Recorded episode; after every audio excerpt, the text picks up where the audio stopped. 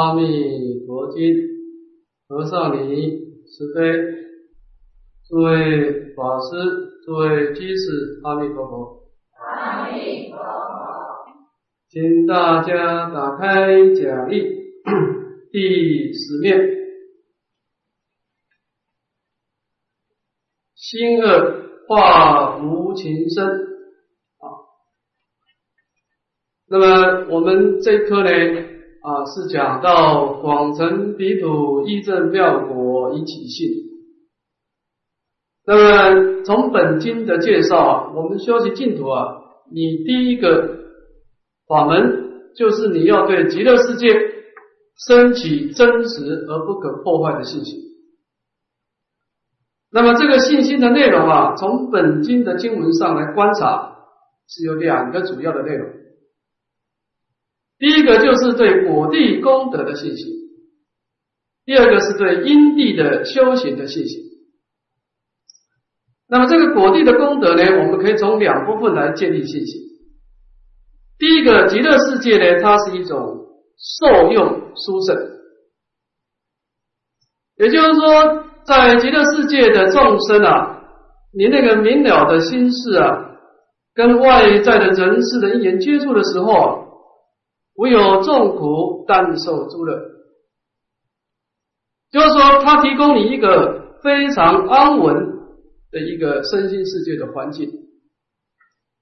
那么这样子的一种。情况，在莲师大师的解释啊，说是凡夫的修学啊，必须要深安而后道拢。就我们凡夫的心情啊，你在这个动荡扰乱的环境啊，你的界定会很难增上。比如说，你虽然很用功，但是环境动荡啊，你用功的功德刚好这个动荡的情况刚好抵消掉而已。所以，这个初心菩萨他一定要先求身心的安稳是非常重要。所以在极乐世界呢，阿弥陀佛他的规划的就是一个无有众苦但受诸乐的一种身心世界啊，就是一个安稳的一个世界。这个我们叫做受用殊胜啊。那么第二个叫做造业殊胜。当然，我们今天到了极乐世界，它不共于。诸天的一个最大的特别，就是它能够积集广大的福德智慧两种的资料啊！你看，在这个经文当中说啊，供养他方十方亿佛，那么这个地方看得出来，极乐世界在积极福德之粮这一部分特别的殊胜。那么到了这个经文的后面，有情无情同宣妙法。你到极乐世界去，经常能够听闻佛法，来增长你智慧的善根。所以极乐世界，我们在思维果地功德的时候，你可以知道它的受用殊胜。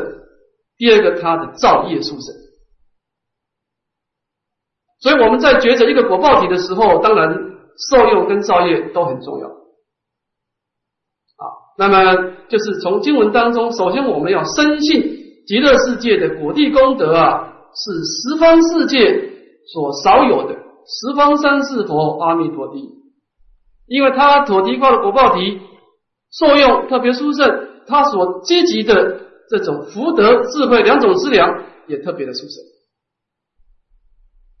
所以这个地方我们在思维果地功德的时候啊，要建立一个这样的信心。其次，我们要升起对净土的因地的信心。那么这么一个殊胜的果地是怎么成就呢？当然，本经当中强调名号功德不可思议，就是你在佛堂当中能念的心本质不可思议，所念的佛亦不可思议。那么就在这样子人念所念相应的时候，念念成就如是功德庄严。这个事情你要深信不疑啊。那么也就是说，我们在正式的后面讲到，在执持名号之前，你应该有的心理建设，就是你要相信果地功德不可思议，因地的名号也不可思议。所以你看，在经文当中，佛陀有四次的告诉我们极乐国土成就如是功德庄严。那么就讲这段经文是干什么呢？第一个告诉你极乐世界的果地的庄严是你要深信的；第二个，它因地的名号功德也不可思议。所以合起来，极乐国土那么能够成就如是的功德之所庄严。佛陀重复了四次来做总结。就是要你一再一再的去建立对净土因果的信心啊。好，那么现在我们看到这一段呢，叫做化无情生啊。那么我们讲到积极这个智慧的资粮啊，那么在本经当中讲到的两种的因缘，第一个是有情的声音啊，一个有明了性的鸟类所发出的这个佛法的声音。那么这一下讲到。没有明了性的啊，一个无情的世界，它也会发出一种声音啊。那这当中呢，我们看经文：舍利佛，彼佛国土微风吹动，珠宝行树，吉宝罗网，出微妙音，譬如百千种业同时具作，闻是音者，自然皆生念佛、念法、念僧之心。那么这段经文呢，我们把它分两段啊。第一段呢是证明化无情身啊，第二段呢是世所得利益。先看这个无情的声音啊，舍利佛，彼佛国土微风吹动。那么这个地方首先呢讲出这个，他这个无情的声音是怎么来的？那么佛陀告诉舍利佛说啊，在极乐世界有一件情况啊。就是你经常会有这种微风啊吹动，这微细的风啊吹来吹去，那么吹动什么声音呢？它吹动了这个宝树跟这个宝树上面的罗网，就发出了微妙的声音。那么 我们前面说过啊，前面的鸟类的说法是一个。极乐世界的众生到这个森林当中去惊醒的时候，他听到的鸟类的说法，所以升起念佛、念法、念僧之心。那这段经文，这个宝树罗王前面说过，宝树罗王是极乐世界众生的一个居住的处所。那也就是说呢，这个地方的众生，他是在自己疗房当中啊，可能在那个地方静静坐，或者在疗房惊醒。那么他并没有到这个森林当中去惊醒，他是在自己的疗房。那么在这里疗房当中呢，他也能够听到一些声音啊，就是微风吹动的宝树，也带动的宝树上面珍宝所成的罗网。那么这个时候发出了一种微妙声音。那么这种声音呢，譬如百千种叶同时聚作啊，也特别的微妙，特别的丰盛啊。那么这个地方先说出这个声音的由来啊，这一下说明这个声音我们听到以后有什么样的利益？闻是音者，自然皆生念佛、念法、念僧之心。那么，身为一个极乐世界的众生啊，他在莲房当中进行的时候，那么他听到的这样子的声音呢，就很自然的，这个自然在这个这个古德解释说啊，叫做任应。他就很任意的、不假作意的的升级的一个念佛、念法、念身的一种正念的心情。那么关于这一点，我们看这个附表第七，看偶位大师啊对这段经文有什么开始啊？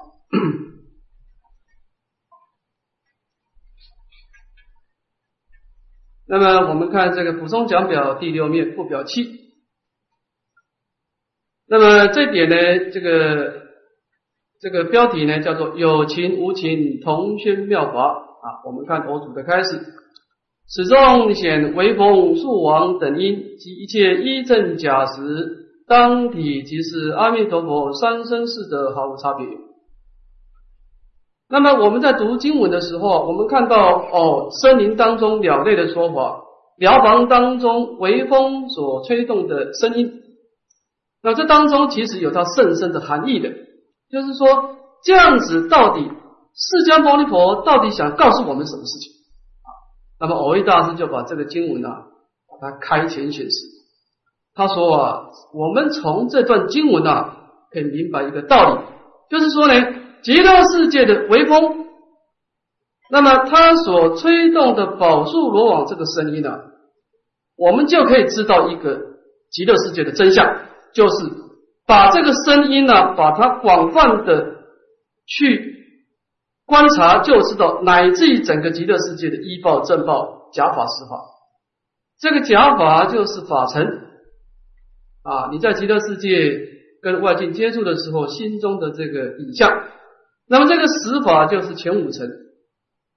那么这样子讲呢，我们可以知道极乐世界的整个色身相位处啊，这整个五层的境界啊，其实就是阿弥陀佛的三身四德毫无差别。也就是说呢，整个极乐世界是弥陀的清净法身所变现的，它绝对不是一种业力所感的世界。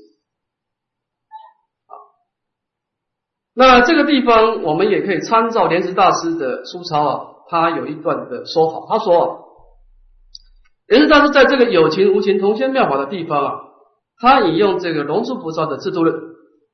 他说，这个制度论讲到世间上有三种珍贵的稀有的宝物，第一个叫人宝，就是这个转轮圣王所拥有的魔力宝珠啊。那么这个人宝呢，它能够使令你所求如愿。你现在希望一个车子，你向这个摩尼宝珠请求，它献出一个车子；你需要一个房子，它献一个房子。这叫人啊，就是在人当中最殊胜的宝物，就是摩尼宝珠。那么在高一级叫天宝，就这个天人由于过去的善业啊，它有这个宫殿。那么天人他能够依止这个宫殿之宝啊，能够承办事业。这个天人达到娑婆世界要供养佛陀啊，他做的这个宫殿之宝就能够来到娑婆世界，那么做这样的往返。所以这个天宝呢，能够承办事业。那么第三种是最殊胜，叫佛宝，它能够到十方世界宣扬佛法。啊，一个是。所求如愿，第二个承办事业，最重要的是它能够宣扬佛法，开启你心中的智慧光。所以莲师大师说啊，极乐世界是处处是佛宝。你看到这个微风吹动的宝树，这个就是佛宝，因为为什么呢？它就是在为你说法。你看到的鸟类，你看到这个鸟，它不是畜生，它也是佛宝。为什么呢？他也是在为你宣扬佛法，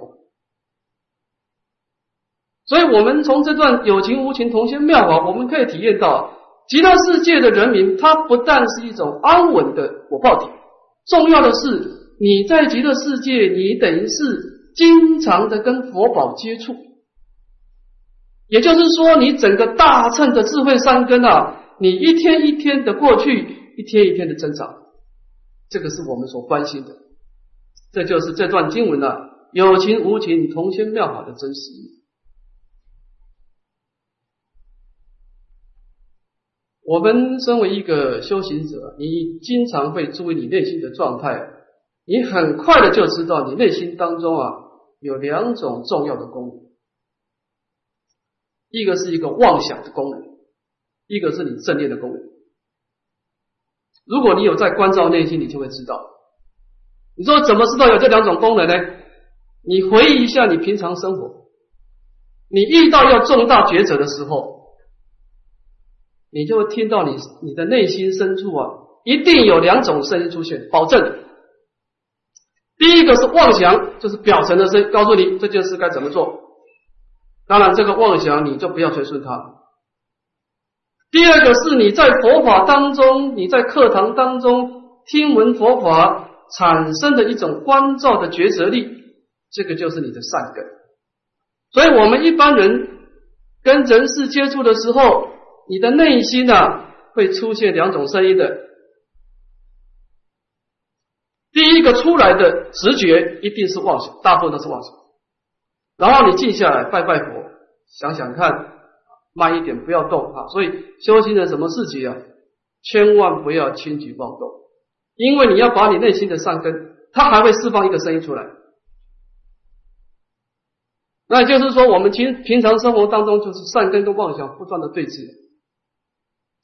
但是这个地方大家要知道，我们不要去，我们不要去奢望啊，妄想不来干扰你，这不可能。你唯一能够做的就是加强你的善根，就这样。这个房间很多黑暗，你不可能要黑暗不出现，你唯一的就是加强光明，而这个光明的出现，就是靠佛宝的力量。佛在世的时候，有一个婆罗门居士，这个居士叫做殷汝同居士。那么这个居士当然他信奉婆罗门教了啊，那么生长在一个大富的一个富贵长者的家庭。后来他喜欢上一个女众啊，就跟这个女众要结婚了。那么在结婚的当天啊，释迦牟尼佛就领着阿难尊者到这个他结婚的地方去托钵。当然，这个婆罗门这个印度童是一个大富的一个大富贵的家族。他结婚可就不是小事了，他请了很多的婆罗门的师傅啊，到他家来应供。那么这个时候，佛陀就告诉阿难尊者说啊，你去跟这个这些婆罗门法师说啊，印汝童今天得度的因成熟了。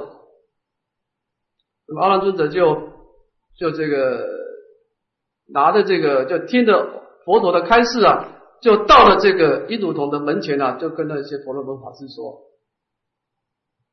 我的老师啊，佛陀说啊，今天一如同得度的业成熟。这个婆罗门的那些法师听了就哈哈大笑，说佛陀啊，实在会讲话太过自夸了。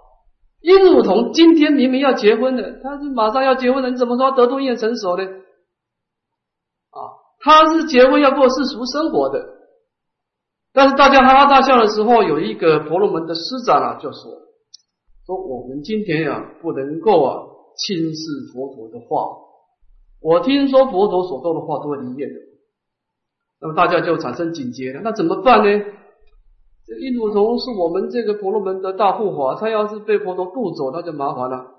好，有办法，大家手牵手啊，就把这个印度童啊，把它围绕成七圈。大家心想啊，只要能够让这个结婚典礼啊顺利的过去呀，哎，这件事就好了。那么，在这个结婚之前啊，按照婆罗门的规矩啊，要先礼拜这个大梵天啊，跟他们的根本上师啊、根本的本尊啊礼拜，来祈求福报。那么印度同升上这个礼拜的坛场以后啊，就很虔诚的礼拜太阳。那么他拜了几拜以后啊，哎，太阳当中出现了一个老人的影像，他想，哎呦，很有感应哦。再继续拜下去，这个老人的影像越来越扩大，哎，来到他的面前，白发苍苍啊，手持手杖。那么这个时候，大梵天就跟印度童说啊：“印度童啊，你们家今天是这么热闹，是怎么回事啊？” 印度童有点不好意思说：“哎呀，大梵天啊，我今天要结婚了。”那么这个大梵天就问印度童说啊：“你这个结婚啊，你花了多少钱啊？”他说：“我花了三千金啊。”那么大梵天就问他说：“那你这三千金是怎么分配？”他说：“我一千金呢，就是啊准备这些今天的饭菜；另外一千金呢，就是供养这些来参加的婆罗门的法师；第三个一千金呢，是当做给女方的一个聘金。”这个大梵天王听了以后说：“印度童啊，你前面两个事情，我觉得做的很满意，能够成就安乐的果报。但是你这个第三个一千金呢，给女方做聘金呢，我觉得做的不恰当。”印度童说：“那这怎么会不恰当呢？”大梵天王说：“啊，你要你没有仔细的想清楚，你用一千金来娶一个女众，你要想想看呢，她的头发值多少钱？”他的眼睛值多少钱？他嘴巴里面的口水值多少钱？然后你把他的身体拨开，你看到他里面的心肝脾肺肾溶血屎尿值多少钱？哎，这个时候印度同他这么一人，我们一般人是活在妄想当中，但是在妄想当中，他后面有一个善根的，他一回光返照的时候，就把他的善根触动。这个时候一触动的时候，他这一回光返照啊，当下正得出国。然后呢，就看到佛，看到大梵天很感激啊，拜下去的时候，大梵天现出他的本来面目，三十二相八十种好的佛陀，佛陀就抓着印度童的手啊，就在这个大家感到很错愕的当下，就从天空飞飞到山上去，后来也证得阿罗汉。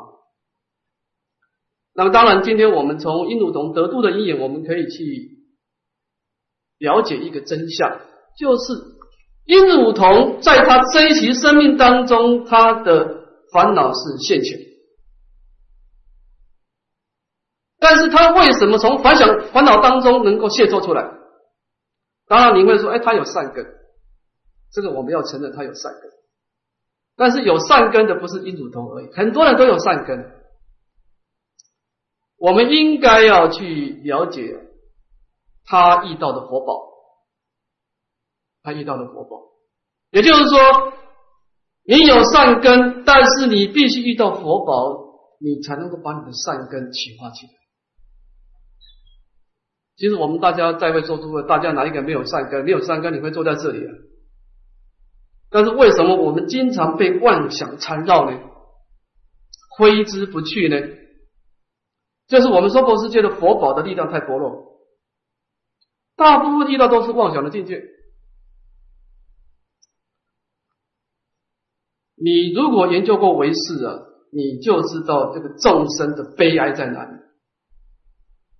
这个总线相熏的，我们过去打了一个妄想，一个希望的心是造的业力，结果这个希望的业力又成就一个希望的果报，境由心生。结果这个希望的果报又牵动你希望的妄想，境由心生，然后你又心随境转，就造成一个恶性循环。我们过去我们都是用妄想来造业，得一个妄希望的果报。现在这个希望的果报又让你打妄想。我不知道诸位你在日常生活当中啊，你跟人事业接触的时候。你是自然升起念佛、念法、念身之心，还是自然升起无名妄想之心呢？我告诉诸位好了啊，你要升起念佛、念法、念身之心呢，至少要三十分钟的用功。你不是自然，你是非常不自然啊！你要到佛堂去看到佛像，不能拜，要他拜。刚开始就是勉强自己。拜了几拜，哎，慢慢顺了，顺了以后，哎，心中的正念变主流，但是妄想还在。这个时候，你心常觉照，不随妄想，心中继续念你的佛，继续的拜。差不多三十分钟以后，哎，心中的善根正式的现前，妄想开始退到后面去。三十分钟才能够念自己念佛、念法、念真心。然后你从佛堂出来的时候，你花了一个小时用功，遇到一个不如意的真实。发一个脾气，善根全部消失掉。娑婆世界就是这样，因为你，因为你活在一个希望的环境呢。诸位要知道，你不是佛，你不是生长在一个当体就是弥陀的三生世的，不是的。我们现在生长的环境是这个，是一个希望的环境的。啊，所以这个地方啊，就是说，我必须提醒大家一件事情啊，成佛之道，你所选择的环境。对你的善根的增长是有很大影响。好，我们今天选择一个不好的环境，那么你在修行当中，你就是你光是为了抵消这个环境所产生的干扰，你一天的功课刚好跟这个抵消打成平手位，今天没有没有进步，也没有退步，这样算不错。所以。这个第这段经文呢，你不要去忽略啊，有情无情同现妙法，就是说，正如莲池大师说的，极乐世界到处都是佛宝啊。那么它基本上不会刺激你产生妄想的因缘，那么这个地方是很重要的。好，我们回到经文来。那么这个到这个地方，等于是把极乐世界它如何能够栽培智慧的善根啊啊，从这个有情无情的同心妙啊，大家就知道一个大纲了啊。好，我们看这个根二的总结。舍利佛，其佛国土成就如是功德庄严。这个地方是第三段的总结。那么我们前面说过啊，这个地方就是要让你修信心、修皈依。你要相信极乐世界的这种果地的庄严。这个地方的庄严指的是有情无情同现妙，是真实存在的。而且这样子的庄严是你在名号的功德当中念念成就。所以这段经文的消文啊，是说。舍利佛，你要知道，极乐国土是成就如是的念佛功德之所庄严，要深信不疑。那么这个地方是把我们这个信息呢做个总结。我们看下一段的丙二正报妙。那么前面的经文都是扣着整个色身香味触啊这个五层的国土。来说明极乐世界的这个因果的殊胜。这一下我们开始关心啊，这样的国土到底住些什么样的人啊？一个正道，一个有明了性的一个人啊。这个地方讲到人的殊胜。那么这个正报的殊胜有两段，第一个真实名号，第二个别是主办。我们先看真实名号啊，先有一段的争问，看经文。舍利佛，宜如意银河，彼佛何故号阿弥陀？这个本经的不可思议啊，所以这个几乎没有人能够问啊。我们看经文从头到尾啊，没有一个人能够去发问的，也就是说，没有人敢讲话。其实从头到尾都是释迦牟尼佛在自问自答啊。那么佛陀招呼的舍利佛说啊，你的意思怎么样？那么极乐世界的佛是什么一言能够安立住阿弥陀呢？提出这个问啊，当然这个问题舍利佛是不能回答，佛陀就自己回答。那么回答当中有两段，第一个是讲到光明，第二个讲到寿命啊。我们看光明，舍利佛，彼佛光明无量，照十方国，无所障碍，是故号为阿弥陀。那么，身为一个佛啊，这个地方的比佛啊，我们要知道，这个地方的佛指的是应化身，就是由这个清净的法身依止这个愿力，当然也包括了他的六波罗蜜的资粮所创造的一个一起的应化身啊。那么，这个阿弥陀佛的应化身，它的光明呢，是特色是无量。阿弥陀就是光明无量，他第一个。那么什么叫光明无量呢？这一下有两个重点。第一个，它是无所障碍的，它的本质是没有障碍。你看我们这个世间上的日夜光明啊，你遇到墙壁的时候，光明就照不过去，它会被物质所障碍。但是阿弥陀佛的光明啊，任何的东西，乃至于须弥山都不能障碍。这个弥陀的光明，它是无所障碍。第二个，它的量呢，照十方国，这个是很特别的啊。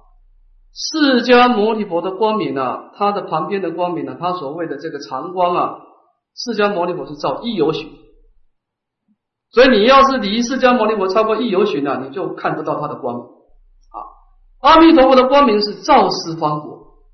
所以它的量也特别广啊，所以它的值是无所障碍，它的量是照十方国。那么身为一个应化身啊，它记足这个照十方国无所障碍，所以它有资格称为阿弥陀佛，光明无量。啊，那么这一段经文在古德解释说，他说这个佛陀啊，对众生的教化有两个方便，第一个是说法。这个人没什么遮障，直接说谎，来启动他的善根。第二个，众生有善根，但是也有他的遮障，所以佛陀呢先显神通，而佛陀所显的神通，主要的就是放放光。所以在无量寿经上说啊。我们能够蒙这个弥陀的光明所照射啊，使令我们身心调柔。你要看一个初学者，你看，你看我们出家众最清楚，你一眼就可以看得出来，这个人是刚出家，是是修行的老菜。一眼这个，你看这个人个性刚强，内心很紧绷啊，这个人他的业障还没有忏除到到一个程度。一个人他业障消除的第一个特色，身心调柔。如果诸位拜过忏，你就知道，那个那个对障现前的人，他这个内心刚强。那刚强的时候，你跟他讲佛法没有用，所以佛陀先放光明来为他破障啊。所以这个光明本身有破障的作用啊。当然，每一个佛都有光明，但是是阿弥陀佛的光明特别殊胜，照十方。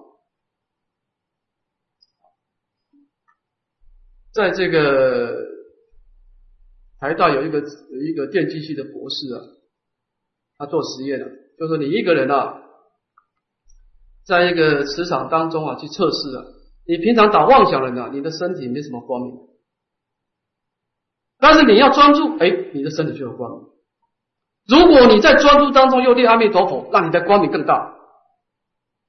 那么这个时候大家要想，那你这个光明哪里来的呢？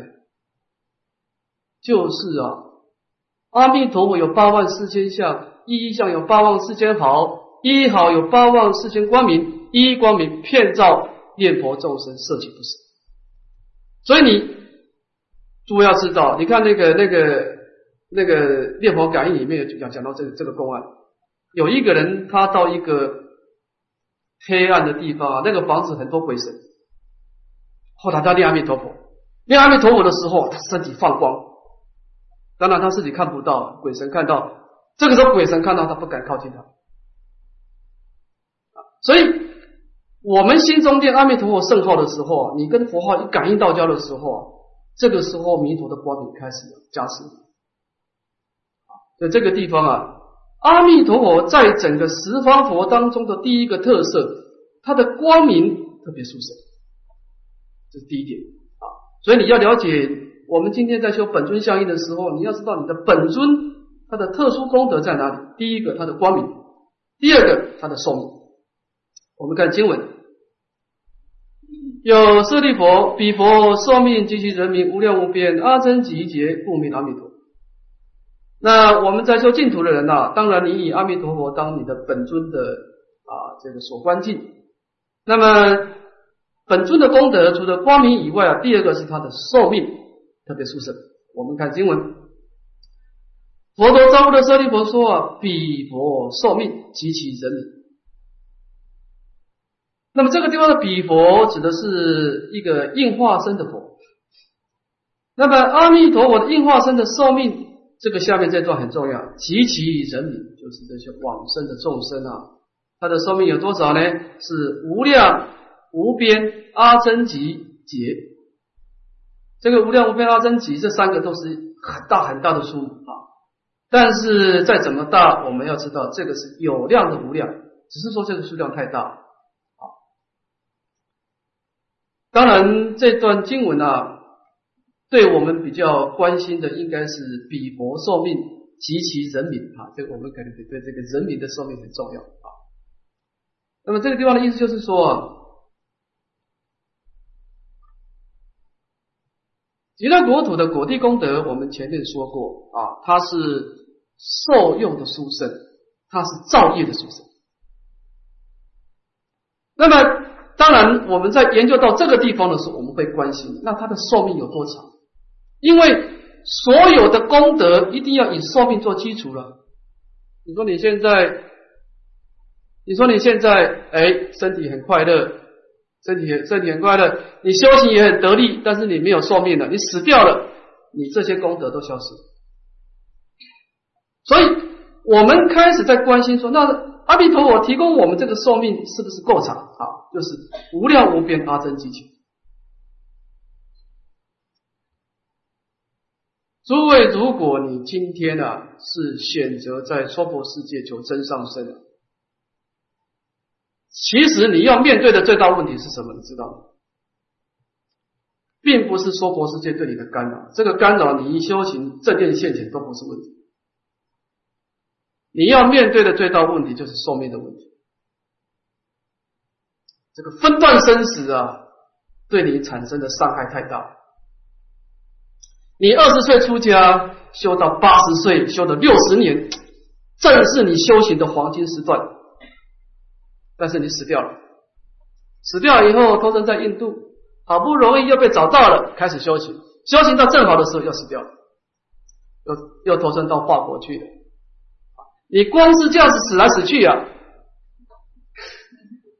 你这个你这个修行没办法把它串，你这个整个身子身体。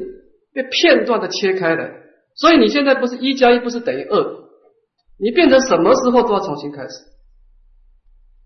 但是失败的例子也很多了，我不要讲是什么名字，但是你去你去查查查看，在西藏上师当中，他的不断的转世以后，他今生表现比以前差的很多了，非常的多了。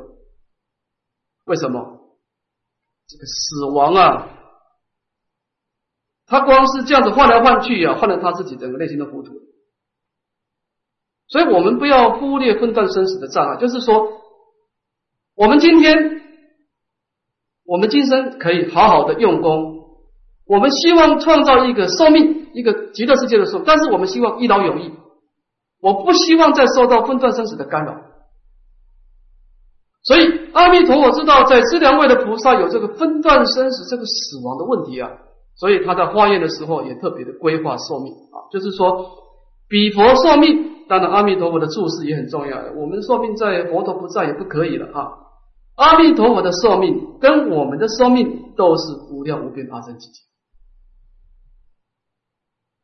舍利尼在整个修行当中啊，能够很顺利的从头到尾不断的用功，乃至到等觉菩萨，你不用再受死亡的干扰。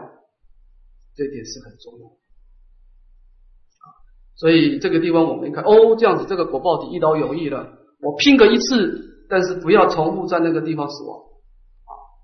那么这个地方就是说，我们在归这个阿弥陀佛圣号的时候，你应该知道，第一个它的光明殊胜，它随时用光明来加持你；第二个它的寿命殊胜啊。那么关于这一点，我们看附表第八。看看我位大师有什么啊比较深入的开始。那么这个地方呢叫做真实名号啊。那么这当中有两段呢，第一段呢是一个总标，第二段是别释。我们先看第一段：此境敌是慈名妙行，故特真实名号，一人深信万德洪名，不可思议，一心之时，不复一个。那么这段等于是先说明了为什么在本经当中，释迦牟尼佛要介绍这个名号的功德。因为呢，在本经当中是敌视，就是他很明确的指示，你要实施名号啊。若有善男子、善女人闻说阿弥陀佛，然后呢持持名号，也就是说呢，在修行净土当中啊。我们对弥陀的信心跟愿力是一个根本法，可以说是一个共通的法。但是它的下手，你跟弥陀怎么感应道交啊？其实每一部经所讲的是有差异的。你像《无量寿经》，它强调发菩提心、修六波罗蜜，然后呢，心心回向净土。你看《观经》，它强调你要观想阿弥陀，是观想。你看《普贤行论品》。你修十大愿王，然后导归极乐。但是你看本经呢，所有的法门只字不提，什么法门都不提，只告诉你一个法门：闻说阿弥陀佛，支持你好。当然，这个法门我们觉得哦，这样子太简单了。你要我一心归命，通生靠倒这句佛号，那既然我要把我的生命全部靠在这个佛号上。那本师释迦摩的确有需要来介绍这个名号的相貌。所以这个地方就是说啊，释迦牟尼佛为什么要把这个名号的功德无量光、无量寿介绍出来？因为要你深信万德洪名不可思议，一心执持不复一恶。如果我们今天对名号不了解，你敢说你临终的时候，你这句佛号提起来，你真是的能够一心归命、通身靠倒？很难的。你要练练练个几句，哎，没什么改改练观世音菩萨，观世音菩萨没有改改练地藏王菩萨，完蛋。三心两意，不是佛号没报，就要把你是你那个能念的心啊，那个皈依的心升不起来。所以，为什么我们在临终的时候，在内忧外患的时候，能够持持名号呢？就是你对名号的真实了解。好，所以这个地方。那么我们有需要来解释这个名号啊。好，我们再往下看。那么，那么这个名号到底是怎么回事呢？我们看，阿弥陀正方无量，本不可说，本是以光色恶意受尽一切无量。那么我们前面说过，阿是无的意思，弥陀是量的意思。那么阿弥陀其实它的本来意思是无量功德。但是本师释迦牟尼佛呢，把它浓缩成两大功德，一个是光明，一个是寿命。光者横遍十方，寿者数穷三际，横竖交彻即法界体，即实体作弥陀身图，亦即实体作弥陀名号。那么，到底这句佛号所代表的真实意是什么呢？我们往下看，光明就是一种空间的无量。寿命是一个时间的无量，那么当我们把无量的时间跟无量的空间把它合起来的时候，哦，阿弥陀佛的功德的真相就出来了，就是一个清净法身的一个法界体。诸位想想看，你所知道的什么事情是时空无量？你说须弥山很大，它再怎么大？它有它的空间相，它再怎么大，它有它的时间相，它一定有一段时间就消失掉。那么，什么东西能够诉求三际，横遍十方呢？就是弥陀的清净法身。所以，这以下这句话很重要啊：几实体作弥陀身图，一几实体做弥陀名号。阿弥陀佛以他的清净法身啊，变现弥陀的一个果地的功德。